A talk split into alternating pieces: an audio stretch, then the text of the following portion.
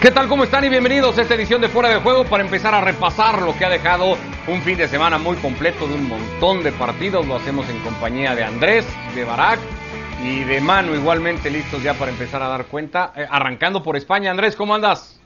Bien, ¿qué tal? ¿Cómo le va? Buen fin de semana de fútbol en esta parte del año donde nos preparamos para cerrar la temporada, pero al mismo tiempo hay más fútbol que nunca.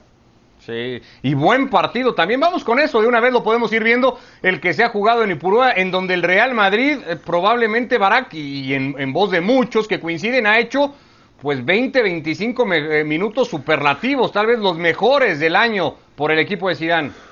Yo, no creo que fueron tantos, eh, sí fue un buen inicio, sobre todo muy meritorio por cómo salió el Eibar, ¿no? El Eibar salió con una presión asfixiante y el Real Madrid sale jugando y, sabe salir de esa presión y conecta con Benzema dos veces y, y, Benzema condiciona el resto del partido con ese gol y con esa asistencia. Después, aún con el 2-0 fue encomiable lo de Eibar, cómo mantuvo esa presión alta y ahí sí el Real Madrid empezó a atascarse. Eh, seguía saliendo por, desde abajo, pero ya se veía con poca calidad, eh, dependiente totalmente de la calidad técnica de sus jugadores, sin un plan claro, eh, mucho balón largo, pelotazo, estrés y, un partido que se le fue complicando mucho a mucho, mucho a mucho, diría yo, ¿no? Hasta que acabara justo como acabó el partido contra el Athletic, con la sensación de que debió quedar empatado, pero al final ganó 3-1. Sí, apareció ese gol de Lucas Vázquez sobre el final. Antes de eso sí, sufrimiento, polémica por una posible mano de Sergio Ramos que no se pita como penalti y que da para muchos comentarios. Manu, te, he leído mucho y, no sé si el único mérito de Sidán, de acuerdo a lo que has dicho y en general lo que se pudiera decir es que se ha olvidado de rotaciones, que ha encontrado al 11 que tenía que encontrar, que ha vuelto al 4-3-3 y se ha dejado de muchas cosas. ¿O hay un poquito más en esta buena racha que ya acumula el Real Madrid? ¿Qué tal? ¿Cómo estáis? Lo primero que tengo que decir es que estoy encantado de hablar con el único Ricky Puch que triunfa en el mundo. Eh, tanto que le defendías Hombre, no sé si tan así. Eres tú el único que, triunfa en el mundo. Mira, es que tengo eh, más oportunidades, eso sí, que el otro. Por lo menos me las dan más seguido, eso sí. No sé si después triunfe o no. A fuerza se aprende y, fíjate, en Ipurúa eh, hay dos factores que han hecho que Zidane haya aprendido. El primero es un poco lejano, porque eh, las últimas visitas con Zidane en el banquillo a Ipurúa siempre se sufría. El Eibar siempre juega igual, gane, pierda o empate siempre juega igual. Eh, Mendilíbar siempre va a, salir con el mismo esquema, con el mismo tipo de ataque, con el mismo tipo de presión y unas veces le va bien y se mete en la mitad alta de la tabla y otras veces sufre y se queda abajo, pero no cambia su estilo. Y eso ya Zidane por fin, por fin lo ha, lo ha aprendido, porque daba la sensación de que jugaba contra equipos a los que no conocía absolutamente nada, sobre todo estos pequeños.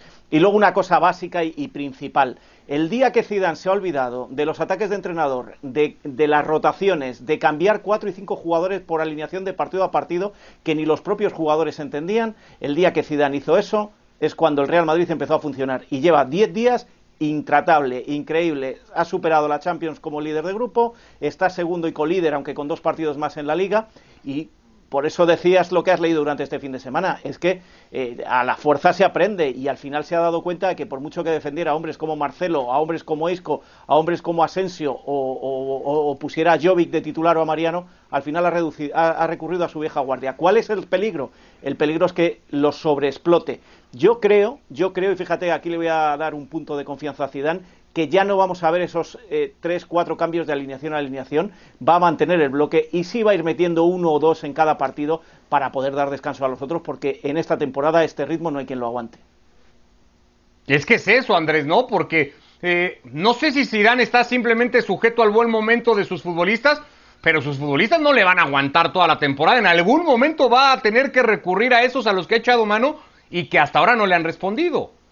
Sí, pero a ver, lo de las rotaciones es inevitable hacer rotaciones por la temporada que estamos teniendo uno. Segundo, tampoco me parece que haya sido tan drástico lo de Zidane en función de su decisión, sino lo que el plantel le daba. No tuvo a Benzema mucho tiempo, entonces tuvo que poner a Mariano de, centro delantero. O, en algún momento hasta intentó con Jovic. No lo tuvo a, Bueno, lo de Marcelo sí fue más un capricho de Zidane. No lo tuvo a Sergio Ramos, no lo tuvo a Casemiro, no lo tuvo a Valverde. Son muchos jugadores que no ha tenido por muchos partidos, uno u otro y es obligado a que tenga que ir cambiando y tenga que ir buscando. Y tiene que acompañar las características de sus jugadores. Es decir, si lo tiene que poner a Odegar, Odegar se complica un poco más con el 4-3-3, entonces se inventó ese 4-2-3-1 para que Odegar intentara pesar más en el partido, aunque no le terminó por funcionar. Yo creo que este es el mejor 11, en eso estamos de acuerdo. Creo que Rodrigo le ha ganado el fin de semana en esos 20-25 minutos iniciales una pulseada bastante grande, en principio a Vinicius por la banda izquierda, porque Lucas está jugando muy bien por la banda derecha y además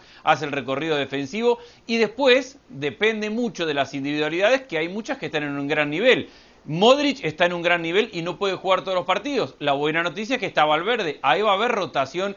Como siempre, entre los cuatro del medio van a jugar tres. Benzema regresado está en un nivel superlativo, es sensacional lo de Benzema. Y en eso se ha basado esos 20-25 minutos iniciales realmente bueno. Después el gol de Quique cambia el partido por completo, es un gol tremendo y a partir de ahí cambia porque se hace un ida y vuelta donde la historia podríamos estarla contando de forma distinta. El Madrid no ha controlado el partido, se ha metido en esa polémica, pero más allá de la polémica que yo entiendo la decisión del árbitro, creo que la jugada clave es minuto 90, 91 y Sergio Ramos con una barrida salvando un mano a mano que era para el 2 a 2 y en la jugada siguiente el gol de Lucas para el 3 a 1. Es decir, el resultado le decora muy bien, los primeros 20, 25 minutos le decoran muy bien al Real Madrid, pero después ha jugado un partidazo abierto, entretenido, donde pegó y también recibió y salió ganando, pero eh, lastimado en algún momento también. Sí. Eh, ahora cerramos con la opinión de cada uno de si era para pitar mano o no, eh, o penal o no, las manos de Sergio Ramos. Antes de eso, Barak, una pregunta nada más que ahora, pensando en todo esto de rotaciones, de nombres y de tal, me viene a la cabeza. ¿Hazard va a ser una, un adicional, una solución, un aporte para Zidane? ¿O va a ser un problema que, que va a tener que poner a jugar una vez que regrese el belga, ahora que el equipo anda también sin él? No, yo creo que ahí está su lugar. Lo, que pasa es que de una vez por todas eh, lo tome, porque su lugar ahí sigue. Eh, creo que el Madrid tiene muy claro quiénes son sus laterales, quiénes son sus centrales, quiénes son sus tres mediocampistas y quién es el cuarto mediocampista, como ya dijo Andrés, quién es su centro delantero, quién anda muy bien ahora mismo, que es Lucas, y falta ese tercero, ¿no? Y ese tercero por ahora es Rodrigo, pero hace una semana era Vinicius y el que tiene que ser es el que ha costado y el que se supone es uno de los mejores futbolistas del mundo y el único junto a Benzema que realmente tiene una categoría para hacer al Real Madrid campeón de Pero- Europa. Y ese es Eden Hazard. Ahora, eso es en el papel, eso, eso está claro, ¿no? De- Después eh, habrá que ver que pueda jugar cuatro partidos seguidos y además que lo haga bien, eso es otra historia.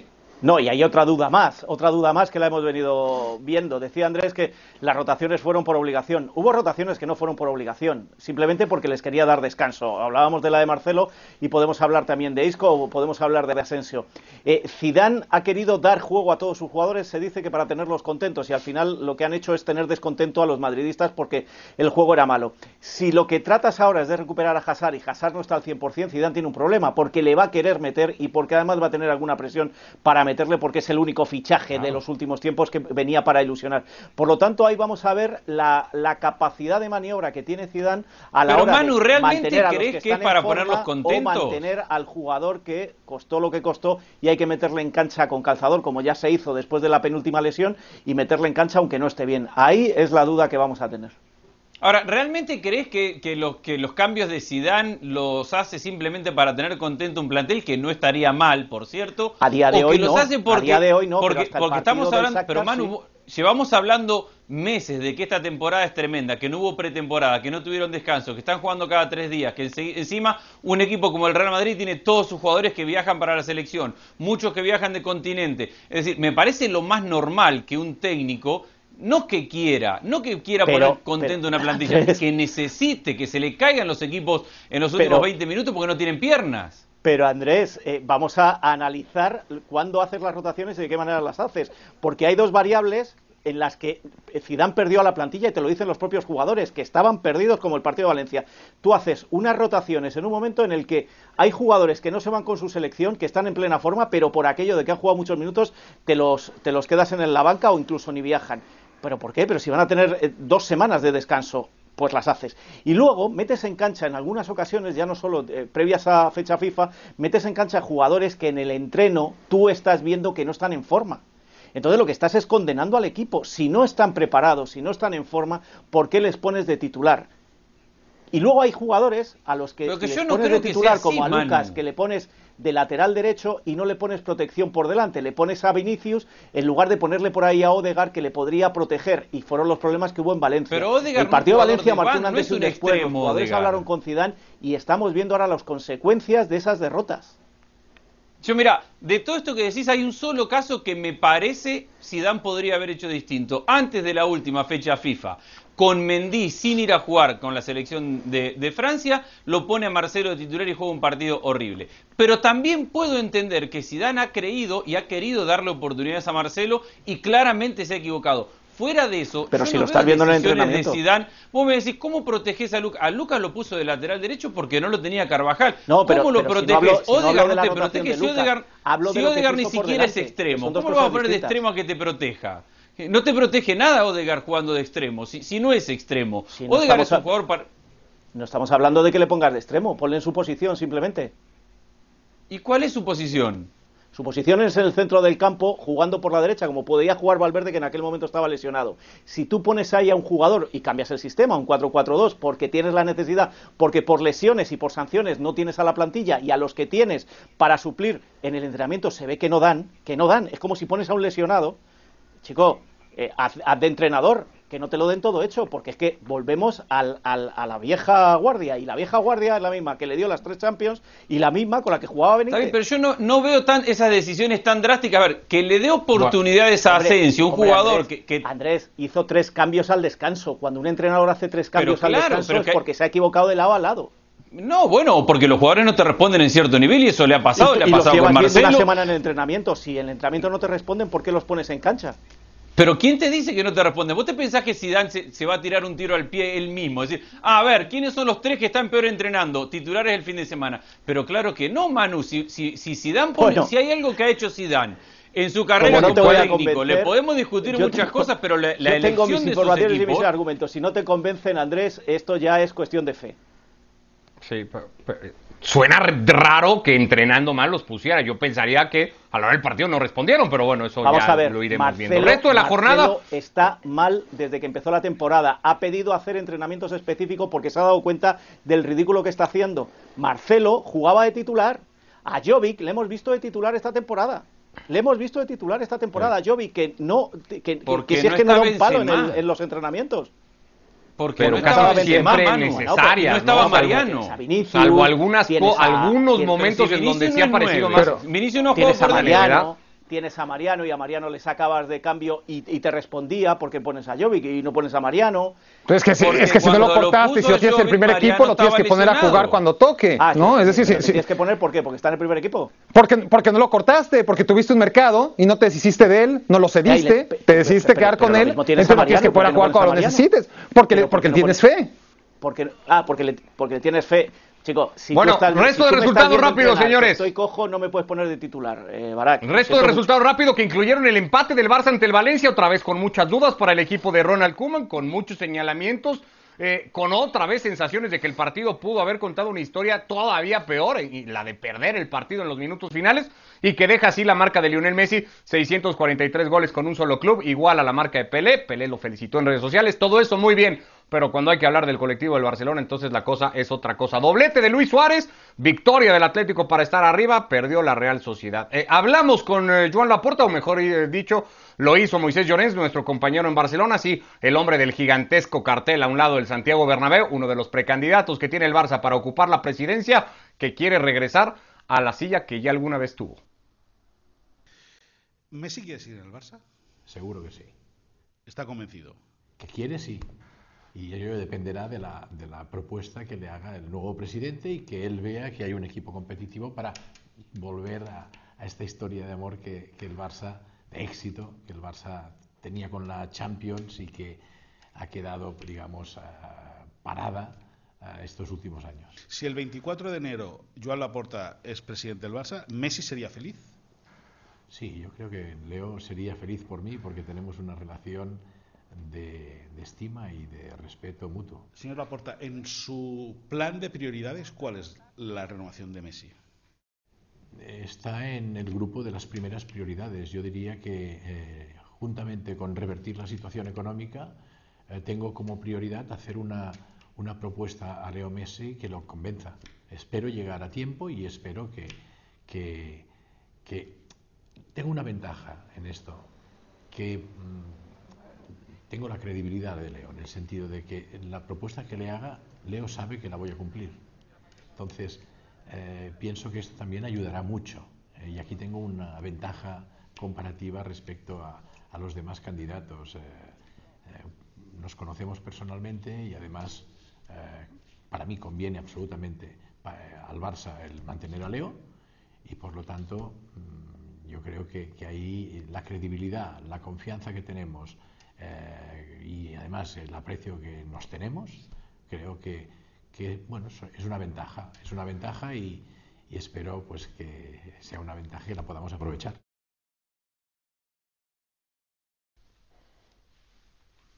Bueno, pues parte de esa charla que ha sostenido Moisés con Joan Laporta, que ya fue presidente del Barça, de 2003 y hasta 2010. 12 títulos se ganaron con él, entre ellos dos UEFA Champions League.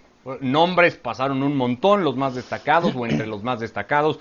Ronaldinho, Deco, Julieto, Rafa Márquez, la lista es mucho más larga, pero bueno, e, evidentemente la apuesta de Guardiola, que es tal vez su, su, su bandera más significativa. No sé si le aporta un poco lo que hace Barack o lo que pretenderá hacer.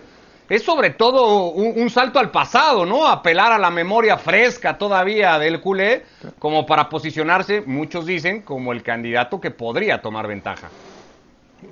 Sí, yo, yo así lo veo. Yo, yo no veo proyecto en Joan Laporta. Veo simples recuerdos, nostalgia, apelar a que lo hicimos muy bien y como lo hicimos muy bien, lo vamos a volver a hacer muy bien porque yo me llamo Joan Laporta y, supe hacerlo en su momento.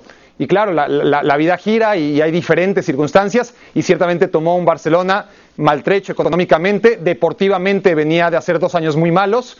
Eh, y a final de cuentas, bueno, pudo revertirlo. Venía de hacer un año malo, de hecho, porque apuesta por, por Rijkaard y a final de cuentas le salen las cosas, le salen las cosas al segundo año y, y está claro que es una historia de éxito basada sobre todo en asesorarse bien y en no sentirse sabelo todo en su momento, cuando era humilde, cuando escuchaba y cuando decidió que después de todo sí era buena idea escuchar a quien sabía y aquel que sabía le dijo que Guardiola tenía que ser el técnico del Barça, aún sin experiencia y no Mourinho, como quería la porta. Esas pequeñas cosas que, al final cambian la historia del fútbol, ¿no? Y, eso corrió a favor de la porta. Pero hoy por hoy estoy de acuerdo, yo, no veo proyecto en, en la porta. Eh, llevo escuchándole cinco años desde que estuvo en la candidatura en contra de, de Bartomeu y, la Laporta apelaba a eso, al pasado, pero a mí no me presenta nada de proyecto, no, no, no le veo ni pies, ni cabeza, ni estructura, ni, ni, plan siquiera a Laporta.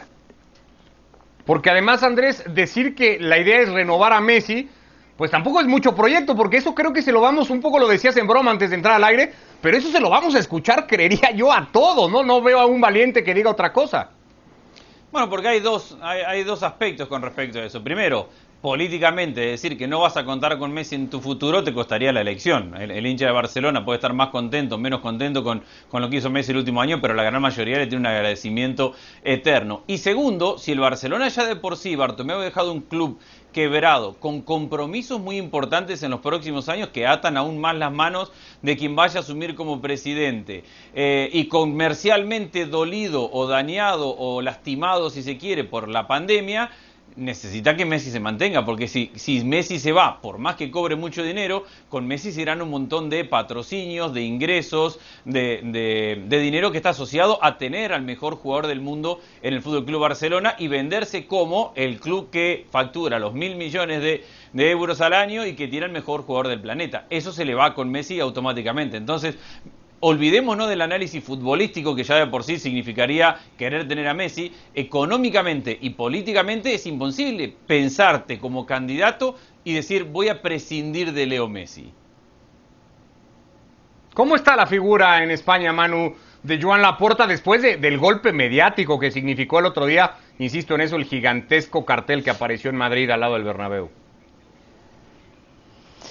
Bueno, se está viendo como que está haciendo una campaña muy buena de marketing. Ya me gustaría a mí que diera entrevistas como está dando a todo el mundo cuando sea presidente o cuando fue presidente, que no se las daba a nadie. Y ahora pues está llama a todas las puertas para para ser entrevistado. Eh, está haciendo una campaña donde se espera que todavía, o, mejor dicho, todavía no ha llegado lo peor, porque una vez que eh, se recopilen las firmas y sean candidatos oficiales, eh, se espera que haya puñaladas, puñaladas como, como en todas las campañas políticas y en este caso muchas más, porque llegar a ser presidente del Barça en Cataluña es algo realmente importante.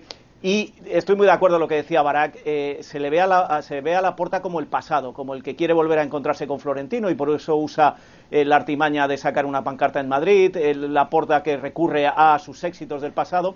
Y siguiendo con lo que decía Andrés, estoy muy de acuerdo. Aquí hay una parte futbolística y una parte económica, pero no se nos debe olvidar una cosa: esa ruina económica. Eh, si sigue Messi, hay que seguir subiéndole el contrato y si tú le subes el contrato sin tener dinero, te puedes meter en un problema. Yo estoy de acuerdo que Messi debe seguir para, intentar sanear un poco las cuentas, pero a lo mejor es una trampa mortal la de seguir ampliándole el contrato y subiéndole el dinero en una caja fuerte donde no hay ahora mismo más que telarañas. Bueno, pues así, así las cosas con el Barcelona y la carrera que habrá seguramente por la elección del próximo año. Dejamos España, dejamos al Barça, dejamos al Madrid nos metemos un poquito en Serie A y, evidentemente eso nos lleva, a, Andrés, por el gol histórico, por lo que representó en un abrir y cerrar de ojos, literalmente, el partido entre el Milan y el Sassuolo. Sí, un partidazo de por sí por, por las formas y por los estilos de los dos equipos. Sassuolo siempre te asegura que vas a ver un buen partido de fútbol, porque Sassuolo va al frente, te juega, abre los espacios, pega y recibe, ataca muy bien. Eso a veces le significa eh, quedar en desventaja defensiva. Pero bueno, este Milan se encuentra con que arrancó ganando antes que pitar al árbitro. Y a partir de eso, obviamente que marca mucho el partido. Y han marcado mucha jerarquía, porque Sassuolo siendo un muy buen equipo, el Milan le ha ganado sin su columna vertebral. No tiene a Ibra, no tiene a Revic que era suplente, no tiene a Benacer en la mitad de la cancha. Eh, tiene que reemplazar a, Jair que también está lesionado en la línea de, defensa de centrales. Sin su columna vertebral, que lo ha sostenido y que lo ha alimentado en este arranque de temporada, le ganó a uno de los equipos que juega mejor fútbol en Italia en un partido que fue tremendo. Así que me parece que hay mucho mérito en el equipo de Piori en ese partido ya nos hemos, eh, no sé si cansado, pero ya hemos llenado este equipo de elogios y de reconocimientos porque jornada a jornada y pese a muchos imponderables, Barak, como estos que destaca ahora Andrés, sigue siendo capaz de mantener el juego y de seguir cosechando resultados, al final lo más importante.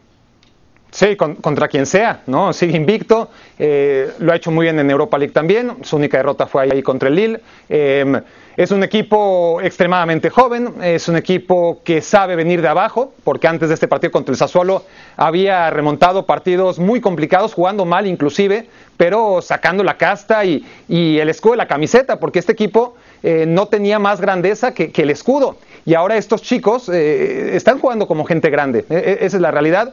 Y un gol anotado al segundo 7 eh, no es algo fortuito, ¿no? E, es algo que, te habla de buen trabajo y de una confianza suprema. Y claro, de, una eh, condición de, fortuna que también tuvo que estar presente ahí, pero es tremendo lo que hace Chalanoglu y después Lao para meter ese gol que condiciona el resto del partido. Sí tenía bajas también el, el Sassuolo, el Sassuolo no tenía Locatelli, no tenía, eh, bueno, Caputo no está en un buen momento, eso está claro, este, entra después, no está... Acaba de volver de lesión, venía sin jugar eh, Caputo. Caputo venía sin jugar, entra, después, Boga tampoco está jugando bien, Juricic anda, anda abajo. A mí el, el Sassuolo que, lleva gustándome como a todo el mundo mucho tiempo, esta temporada me parece que, ha sacado mejores resultados que juego. Comete muchos errores en la salida de balón, que es además lo mejor que hace este equipo históricamente. Pero bueno, eh, no le vamos a quitar mérito tampoco al Milan. Yo sí creo que, ese primer gol, está claro, y, y, después el 2 a 0, condicionan demasiado el partido. Y también que Sassuolo no era un rival tan fuerte como podría parecer en la tabla de posiciones. Bueno, eh, si no le vamos a quitar mérito al Milan, tampoco se lo podemos quitar, mano, al menos en el campeonato local. lo habíamos dicho, ese es otro equipo el que vemos, el de Conte, y ha vuelto a ganar el partido. Y el Inter ahí en el calcho sigue sin, sin, sin digamos, aflojar ese paso que lo tiene puntero y muy cerquita del Milan. Sin duda, sin duda, y hay que reconocerle ese mérito, pero también hay que ver, lo decía antes Barak, que ha tenido el Milan partidos eh, mediocres donde ha sacado resultados adelante, y el Inter también está en una racha donde saca eh, resultados adelante eh, con no muy buen juego. Yo quiero ver a este Inter cuando los demás, cuando la Juve, cuando el, Milan se estén peleando en competiciones europeas y estos tengan semanas de descanso después de un mes de enero y un medio mes de febrero bastante duro. Si llega hasta ahí vivo a mí me parece que el Inter poco a poco va a ir recuperando o recuperándose del fracaso europeo y lo va a invertir todo en la liga, mientras los demás van a tener que repartir sus ganancias. Por lo tanto, mientras vaya aguantando, a pesar del mal juego ahí arriba, podemos tener eh, un Inter que nos va a dar juego en el sentido de, emoción en la parte alta. Eh, a ver, Andrés, para preocuparlo del equipo de Gatuso, que digamos que cuando se ha tenido que topar en el campeonato contra equipos capaces de levantar la mano a la hora de decir quién puede ganar el Scudetto, pues las cuentas no solo no salen, sino que los resultados han sido duros y, más recientemente dos derrotas. Bueno, ha perdido dos partidos seguidos contra buenos rivales. Que, creo que se agrandó en el momento justo la Lazio y ha jugado su mejor partido en mucho tiempo. El Napoli ha tenido mucho control de pelota y poca generación de situaciones de gol y le han faltado sus tres delanteros o tres de sus delanteros titulares. El único que habitualmente es titular y que estaba es el Chucky Lozano y fuera de posición jugando de Insigne. No estaba Insigne, no estaba Mertes y no estaba Osimen, que es la gran contratación para este año y que se recupera de un hombro dislocado. Entonces tuvo mucha posesión, llegó a campo rival, pero le faltó explosión, le faltó sorpresa, le faltó Insigne, que es el, el que gana el mano a mano, el uno a uno, le faltó que Lozano juegue por la derecha para ser el mejor reemplazo de Callejón que pudo haber encontrado, porque incluso ha mejorado lo que hacía Callejón en esa llegada, en esa aparición vertical, el Chucky por derecha. Entonces se perdió un poco y enfrente tiene un equipo que, recuperando su goleador y el momento de inmóvil otra vez es brillante, ha recuperado su mejor versión. La idea la tiene clarísima el, la, Lazio, porque viene jugando a lo mismo hace exactamente tres años con esta misma base de jugadores, o sea, sabe muy bien cómo ejecutar los partidos. Si duele, hay que ver qué pasa todavía con la apelación del partido contra la Juventus, ese partido se puede jugar todavía, pero yo veo una temporada de Serie A donde el Milan está ahí arriba con mucho mérito, pero todavía no genera muchas dudas. Yo no creo que pueda seguir este ritmo. Coincido con Manu lo que decía con respecto al Inter. Atalanta tiene momentos de fútbol brillante, le metió 4 a una Roma, que la Roma está jugando muy bien también. Es decir, hay un montón de equipos, sumado el Napoli, que están en un nivel que le permiten soñar con que van a competir y que la temporada va a ser larga, larga, larga y va a haber mucha competencia. No, y hay que, hay que, hay que aportar una cosa más, lo decías tú, Andrés, lo del Atalanta con la Roma. No, y la Juve, perdón. En medio de la guerra civil que hay en ese vestuario y que sean capaces de remontarle a la Roma y hacerle cuatro. Sí, sí, con lo que está pasando sí, entre y me olvidé de la Juve que, que, que, que, no es menor ¿eh? y que viene encontrando la idea de Pirlo y que lo ejecuta cada vez mejor y que, y que es cambiante porque a veces lo libera cuadrado por derecha, a veces libera lateral por izquierda y lo descansa cuadrado. La Juve empieza a jugar cada vez mejor con Pirlo con doblete de Cristiano, uno de cabeza impresionante en el salto que pegó el portugués, muy, muy sello típico. Bueno, eh, por ESPN Plus ya lo saben, ¿no? Calcio y Bundesliga también, y hablemos un poquito de Bundesliga, Barack, antes de cerrar lo de hoy, porque pues otra historia similar a estas que venimos viendo del Bayern Múnich de los últimos partidos, en donde en el primer tiempo lo superan, el rival merece más, se adelanta con una gran volea de Schick para ponerse 1-0 el Leverkusen, Después no sé si no es capaz de, concretar el, el, resto de ocasiones que habría merecido y, y, la pura pegada, no sé si el puro nombre inclusive le termina alcanzando al equipo de Flick.